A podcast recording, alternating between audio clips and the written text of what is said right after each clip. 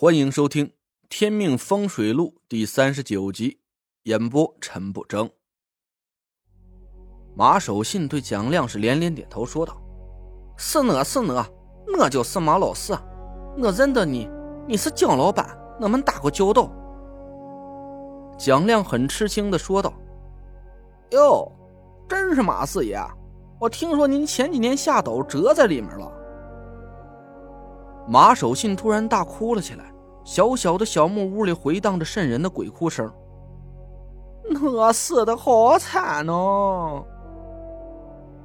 大半夜的，听着马守信这一通鬼哭狼嚎，我后背的汗毛是一根一根竖了起来。别哭了，说说怎么回事。马守信哭了半天，这才慢慢停了下来。我们兄弟四个啊。都是在甘山一带吃土饭长大的。大哥会玩炮仗，也就是炸药，负责下药打盗洞；二哥胆子大，有力气，负责下毒套堂子；三哥脑子灵，负责收集情报和出售货道。我嘛，天生就会看地形，只要是我指下的地方，一洛阳铲下去就没有掏不出东西的堂子。道上啊。都管我叫鬼产。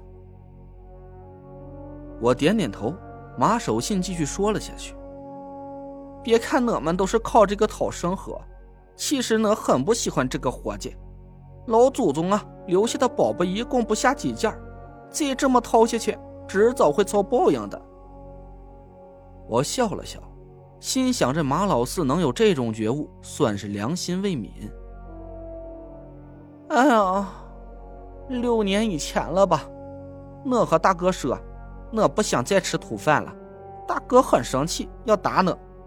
三哥劝大哥说呢，人各有志，让大哥放过我，但是有个条件，就是和他们再干最后一票。我撇了撇嘴，心想一旦说到干最后一票，这个人就死定了。电影里都是这么演的。马守信继续说道。当时啊，三哥打听到一个消息，渭水边上一家农户在他家后院发现了一座古墓。那家农户和我们兄弟啊，也只是有来往的。他们问我们愿不愿意买下这个斗，我们就去他家里看了一下。我有点好奇的问道：“这个买斗是什么意思？”马守信给我解释了一下：“他发现了斗，但是自己没有能力掏。”就卖给别人下去掏，但是掏不掏得出宝贝，这都是赌运气。卖家收了钱，这个斗就跟他没有关系了。掏不出宝贝，算我们倒霉；掏出宝贝啊，他也不能眼红。我恍然大悟，啊，明白了，你接着说。那么去了他家，后院里就有半扇墓碑。从外面看起来，这个斗不大。但是我下了几铲子，发现这个斗值得买。马守信说道：“我围着斗下了几铲子，发现周围几十米都是五花夯土，说明这绝对不是个小斗。就悄悄和三哥说了，三哥出了五万块买下来这个斗。到了晚上啊，我就在墙边找了个通风口，大哥下了药，点了炮仗，打出一个盗洞。”要是斗不大的话，二哥一个人下去掏就行了。可我断定这是个大斗，怕二哥一个人下去不安全，我们就留了大哥把风，其他三个人一起下去了。说到这里，马守信露出了痛苦的表情。以前遇到大斗，都是我在上面把风，可三哥说大哥最近犯风时不能下斗，让我替大哥下去。我咋就信了他的鬼话呢？我问道：“你的意思是马老三把你骗到斗里杀了你？”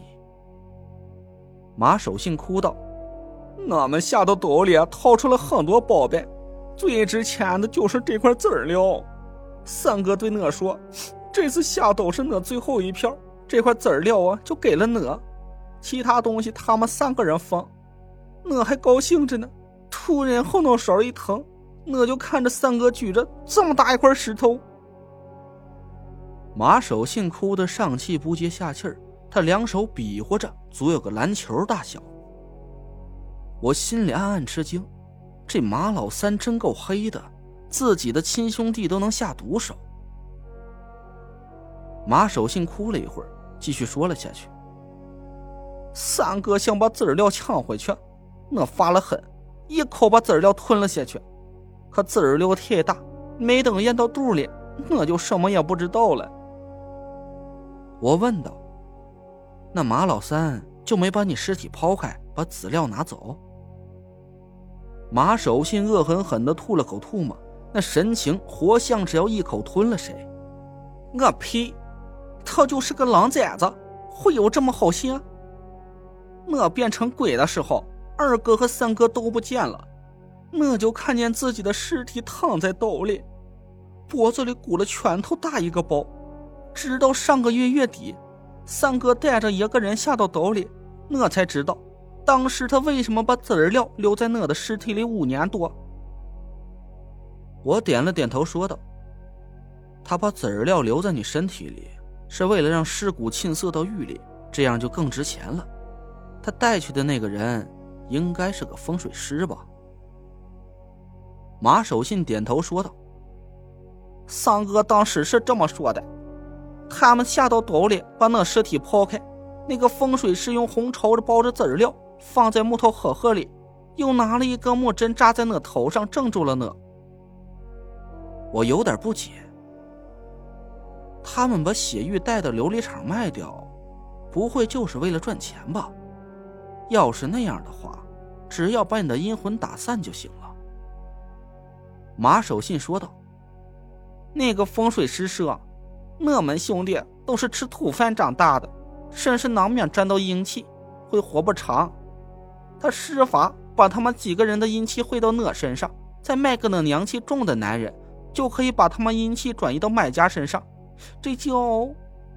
我眼神一冷，哼了一声：“，至阴换阳，斗转星移。”马守信点头说道：“对，就是这个词儿。”我被他们封印在资料里，卖给了潘少爷，我就附在他身上，等吸干他的阳气，转移到三个哥哥身上，这个法术就完成了。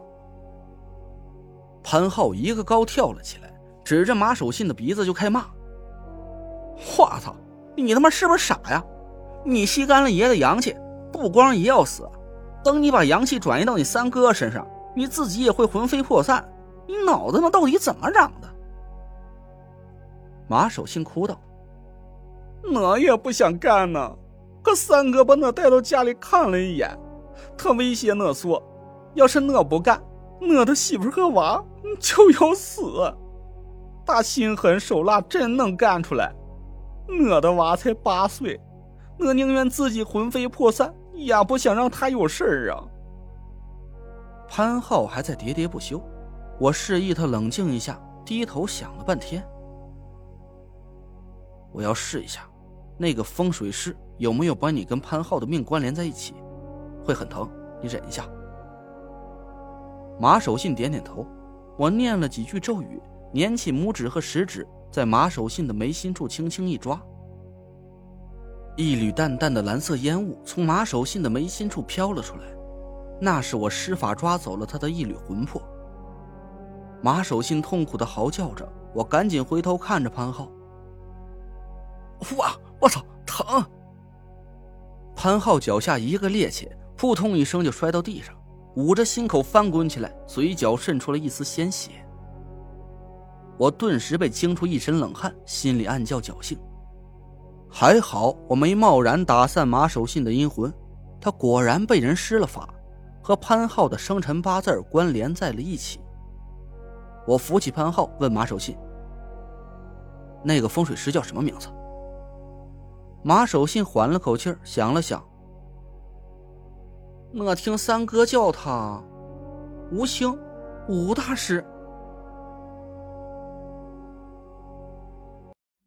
您刚刚听到的是《天命风水录》，我是主播陈不争。订阅专辑不迷路，麻烦您哎，再给我个关注。